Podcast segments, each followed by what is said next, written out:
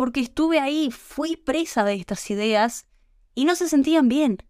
Y te las siguen repitiendo una y otra y otra y otra vez. Ah, tengo que tener balance, pero no tengo balance. ¿Y cómo se consigue el balance? Es una idea tan general y tan simplista de vuelta, porque tu vida personal y tu vida profesional no son lo mismo y no son las únicas dos áreas de tu vida. Nuestros sueños nunca nos abandonan. Escribir un libro, tener una casa junto al mar, cambiar al mundo. Tardé 20 años en lograr mi gran sueño de vivir en Europa, y la parte más difícil no fue mudarme o los papeles o las despedidas. Lo más difícil fue aceptar que era posible y animarme a perseguirlo.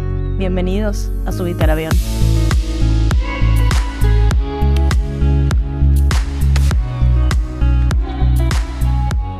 Hace seis años empecé a escuchar podcasts y me dieron la chance de sumar más voces, ideas y recursos a la conversación que tenía conmigo en mi mente. El impacto que tuvieron las frases, conceptos y enseñanzas que fui aprendiendo cambiaron de forma radical mi narrativa interna, y hoy vengo a compartirlos porque quiero que también suceda para vos. Ya sea con los mini episodios donde te comparto la frase del día, o con los más largos donde abro las puertas a mi historia y a las personas que me inspiran, espero que encuentres lo que resuena con vos. Tomes lo que te sirva, cuestiones lo que te choca y descartes con seguridad lo que no se alinea con vos. Quiero que te animes al goce de vivir auténticamente libre. Si esto es algo que dispara tu curiosidad, sentate conmigo y charlemos. No soy ninguna experta o gurú o coach que te dirá lo que tenés que hacer. Soy Maga, tu amiga, y este es nuestro lugar seguro donde no nos juzgamos y abrimos la mente, el corazón y las posibilidades. No quiero una vida en balance. Encontré algo mucho mejor. Hoy justo estaba hablando de esto y tengo este tema en la cabeza desde hace mucho, mucho tiempo para traer y trabajar. Todos a este punto escuchamos alguna vez la idea de que necesitamos más balance en nuestra vida y que hay que tener un balance entre la vida laboral y la personal, entre el tiempo libre de ocio y el de hustle y trabajo duro, y etcétera, etcétera, etcétera. Y personalmente me cansé de esto. Porque no sé si para vos, pero para mí no funciona. Corta. Es más, vengo cansada de este discurso de hace muchos años, porque desde el primer día que lo escuché fue como... Mm, no. ¿Qué es eso de estar en balance? Cuando estás en balance se puede perder ese balance con solamente sacar dos gramos de uno de los lados. El balance en realidad es muy inestable, porque en la mínima cosa que hay de más o de menos, el balance se pierde. Entonces, ay, no, no estoy en balance. No estoy en balance. ¿Y qué queda para vos si de repente el haber sacado 5 gramos de un lado de la balanza que ya te la sacó de balance decís, ah, la mierda, saco todo entonces y total ya estoy en desbalance?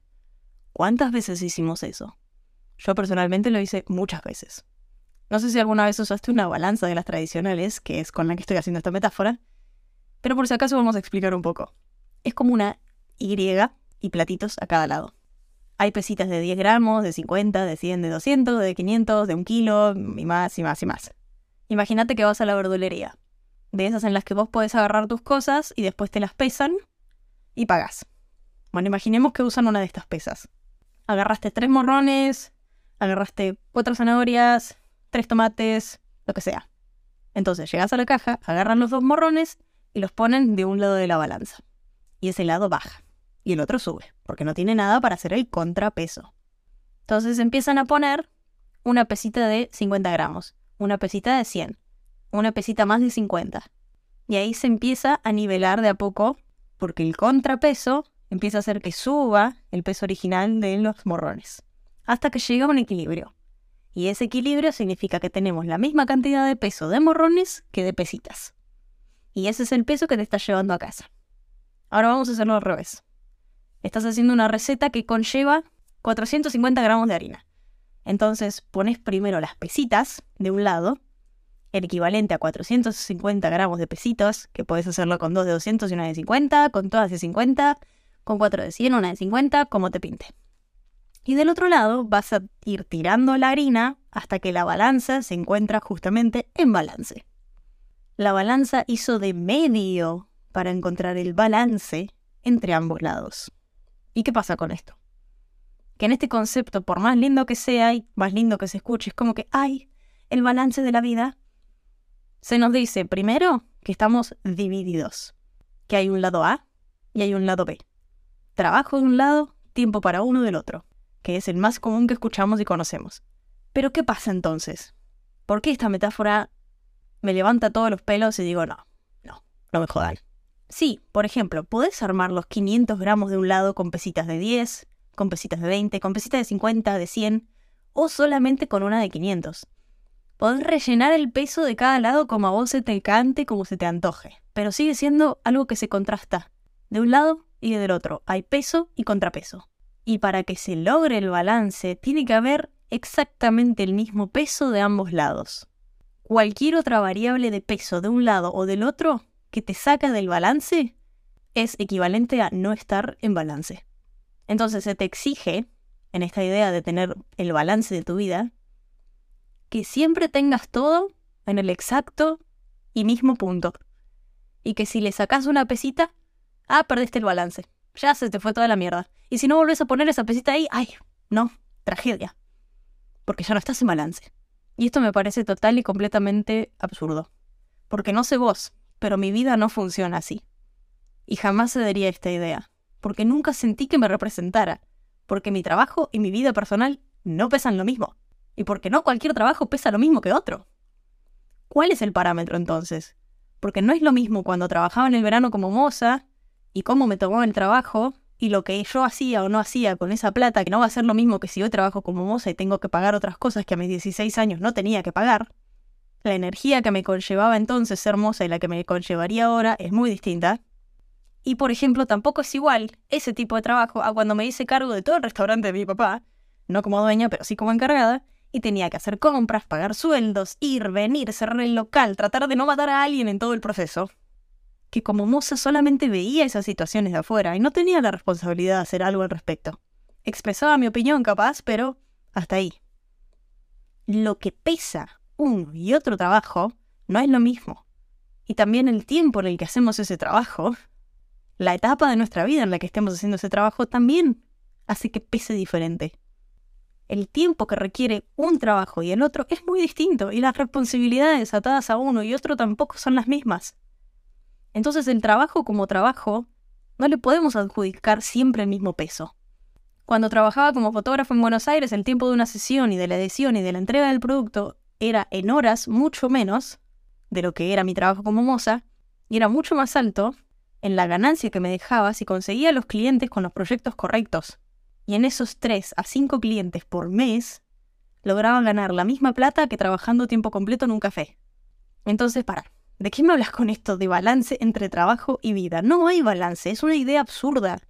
Es súper simplista.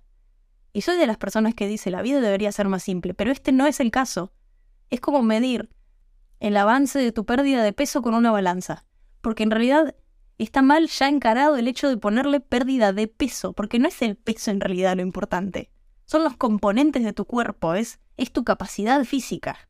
Y todas estas analogías de peso a mí me revientan la sangre. Porque estuve ahí, fui presa de estas ideas y no se sentían bien. Y te las siguen repitiendo una y otra y otra y otra vez ah, tengo que tener balance, pero no tengo balance. ¿Y cómo se consigue el balance? Es una idea tan general y tan simplista de vuelta, porque tu vida personal y tu vida profesional no son lo mismo y no son las únicas dos áreas de tu vida. ¿Por qué te vas a hacer eso? ¿Por qué de repente vas a poner, ok, de un lado está lo profesional y del otro lado lo personal? Y adentro de lo personal entonces tengo el tiempo que me gusta mirar Netflix, las redes sociales, mi familia, mis amigos, mi tiempo sola, el tiempo que duermo, y de repente tenés de un lado toda tu vida y del otro tenés el trabajo. Y no es así. Así no funciona la vida. Porque, por ejemplo, mi vida personal también se conecta con el trabajo. Capaz la tuya no. Capaz vas a trabajar de 9 hasta las 6 de la tarde y tienes una hora de almuerzo en el medio y ahí se termina tu trabajo y no te llevas nada de eso a casa. Pero mi trabajo tiene horas activas y otras horas que no son activas, que son pasivas, que solo trabaja mi cerebro o que estoy buscando ideas, o estoy creando, o me inspiro, o investigo, o aprendo. Y muchas veces cosas que no tienen nada que ver con mi trabajo me ayudan para mi trabajo. No digo empiezo esta hora y termino esta hora. Porque a todo esto, si fuera así, entonces deberíamos todos trabajar 12 horas, lo cual es inhumano, y después tener 12 horas para todo el resto. Incluye dormir. Patético. No. ¿Y sabes qué? Mi vida no necesita balance y no me interesa que así sea. ¿Sabes qué sí necesita? armonía. Porque, una vez más, la música me brinda la amplitud, la riqueza, la fluidez, la transformación, la historia, la tensión, la mutación de sonidos y de sentires, la elegancia, la pasión, la vida, la creación, el arte y la belleza que caracteriza el tipo de vida que yo quiero vivir. No es un balance, no son solo dos lados, es una pieza, es una obra tocada por una orquesta entera. ¿Y quiénes son los maestros de las grandes piezas que siguen siendo referente de lo más alto de la música como composiciones clásicas y eternas? Los que saben usar bien la armonía. Hay momentos de creyendo donde se repite un mismo esquema y se le van sumando instrumentos, y se van elevando las notas en la escala hasta que llegan a un punto culminante y de ahí explota todo. Y se va a la bosta, o cae y se va algo bajo. Hay momentos de canon donde un mismo esquema musical se repite, pero no es que empieza y termina y cuando termina vuelve a empezar, sino que uno empieza y mientras que está sonando, el otro, que es el mismo esquema, empieza a destiempo. Y juntos, siendo lo mismo en esencia, pero aplazados por un tiempo, generan un resultado totalmente distinto y hermoso. Está el alegro que le indica al pianista que el tempo y el toque de las teclas es justamente más alegre, saltarín y feliz. Está el adagio que indica que se debe tocar la pieza con más lentitud y una cadencia distinta. Están las notas de acento que se tocan con más ímpetu a la hora de sonarlas en comparación con el resto del compás. Están los accidentes que son notas fuera de la escala, donde se encuentra la composición creada para generar tensión y dirigir a otro lado se colorea fuera de las líneas, se rompen las reglas, se rompen las estructuras, y hay más de 60 términos y nombres que acompañan a cada uno de estos conceptos, que algunos son de composición, otros de intención detrás de la nota, otros de escala, y la música tiene eso. Y los grandes DJs hoy día tienen esto también, y saben manejarlo. Qué cosa magnífica cuando estás bailando y escuchás que te están haciendo el build-up, el creyendo, y cuando por fin podés largar toda esa tensión que crece y crece dentro tuyo después del drop, se te libera la sangre y la adrenalina en las venas y te sentís tan bien. ¿Y sabes cuál es el punto que dicen los grandes dentro de los grandes? Tanto compositores como músicos que tocan y hacen de esas partituras inolvidables. ¿Sabes cuál es el punto que dicen es el más difícil? El que separa a los olvidables de los que pasan a la historia. Debussy o Debussy en francés lo dijo. La música es el espacio entre las notas. Repito, la música es el espacio entre las notas. Una pieza genera impacto, genera drama por el espacio que hay entre nota y nota. Puedes tener minutos y minutos de continuos creyendos, disminuyendo, de forte, de piano, de sostenidos, de ligeros, de legados. Y todas estas son formas de tocar una nota tras otra. Cada una determina un tiempo y un modo entre las notas distintas. Y hay una cosa más. Los inolvidables saben masterizar el uso del silencio. Cuando hay un tempo que es un silencio, toda la pieza se convierte en una masterpiece, en un capolaboro, en una obra maestra. Y esto incluso va más allá de la música. Masterizar el uso de los silencios hace que músicos, que actores, que oradores que compositores, que directores de orquesta, que cantantes y hasta que bailarines se separen del resto. Y es por algo que es imposible de explicar. No son las notas, son los espacios entre ellas y sobre todo son los silencios. Entonces, ¿qué significa vivir una vida en armonía en lugar de vivirla en balance? Que no se trata de lo que haces. No se trata de las notas que tocas o no tocas. Se trata del ritmo, de la conexión, de la intensidad, del volumen, de la delicadeza, de la cantidad de instrumentos que suenan y también de los silencios. Y no necesitas una misma cantidad de silencios que de sonidos para que la obra sea una obra maestra. Es más, sería muy aburrida. Imagínate dos minutos de una canción donde en conjunto hay un minuto de sonidos y un minuto de silencios. Y no te digo todo junto, tipo un minuto que suena la música y después un minuto en el que estás esperando ahí, tipo, hmm, ok, ¿y ahora? Pero si tratamos de hacer una canción con un minuto de silencio y un minuto de sonido, aunque sea intercalado, va a sonar entrecortado, entre que suena y no suena, y de repente suena y de repente no suena. Sería muy poco placentero. El balance te dice dividite en dos. Y más te vale estés quietito porque si te cae un grano de arena en uno de los dos lados, se te va todo el carajo. La armonía está en la composición, está en la interpretación de la composición, está en el tempo en el que se decida tocarlo, está en la cadencia con la que se toca, está en el músico que la representa, está en el bailarín que le da vida y movimiento a eso que suena. Conclusión. Todos deberíamos estudiar música. Porque este episodio ni siquiera le hace justicia a todos los matices y magnificencias que oculta. Y ya que estamos también física porque no por nada es la ciencia que explica el universo. Y química, porque es el rey de nuestro cuerpo. Se maneja con químicos y con conexiones eléctricas, pero bueno, la química ayuda y sostiene muchas de esas cosas. Y de paso filosofía, porque es el arte y la ciencia que estudia las preguntas que no tienen respuestas. Nada. El conocimiento es una maravilla, ¿qué decirte? Ponete los auriculares y escuchá a tus artistas favoritos. Prestale atención a los momentos de tensión, de pausa, de silencios. Presta atención a qué tanto cambian de un punto al otro. Y después, busca un cover. O sea, busca a otra persona que interprete esa pieza de piano o esa canción. Porque hay veces que el cover es incluso mejor que la canción original. Y si te animás, escuchate los 7 minutos de la apertura del Barbero de Sevilla de Rossini. Te escribe con doble S y aprecia todos estos conceptos, aunque no los entiendas si nunca estudiaste música, los vas a escuchar.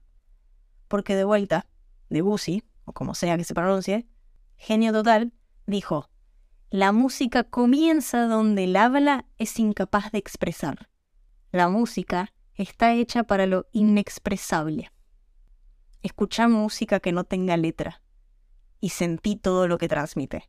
Y si sos de mi generación o un par de generaciones más arriba, o si sos padre o madre de mi generación, vas a escuchar y reconocer partes de esta pieza de Rossini que sin saber conocías. ¿Y sabes por qué las conocías? Por los dibujitos animados. Sí, por los dibujitos animados. Tommy Jerry, Mickey Mouse, muchas películas de Disney usaban de banda sonora a la ópera lírica y a los clásicos de los grandes compositores, como Rossini, como Mozart, como Beethoven, como Wagner, como Verdi. Nada, un abrazo. Me retiro.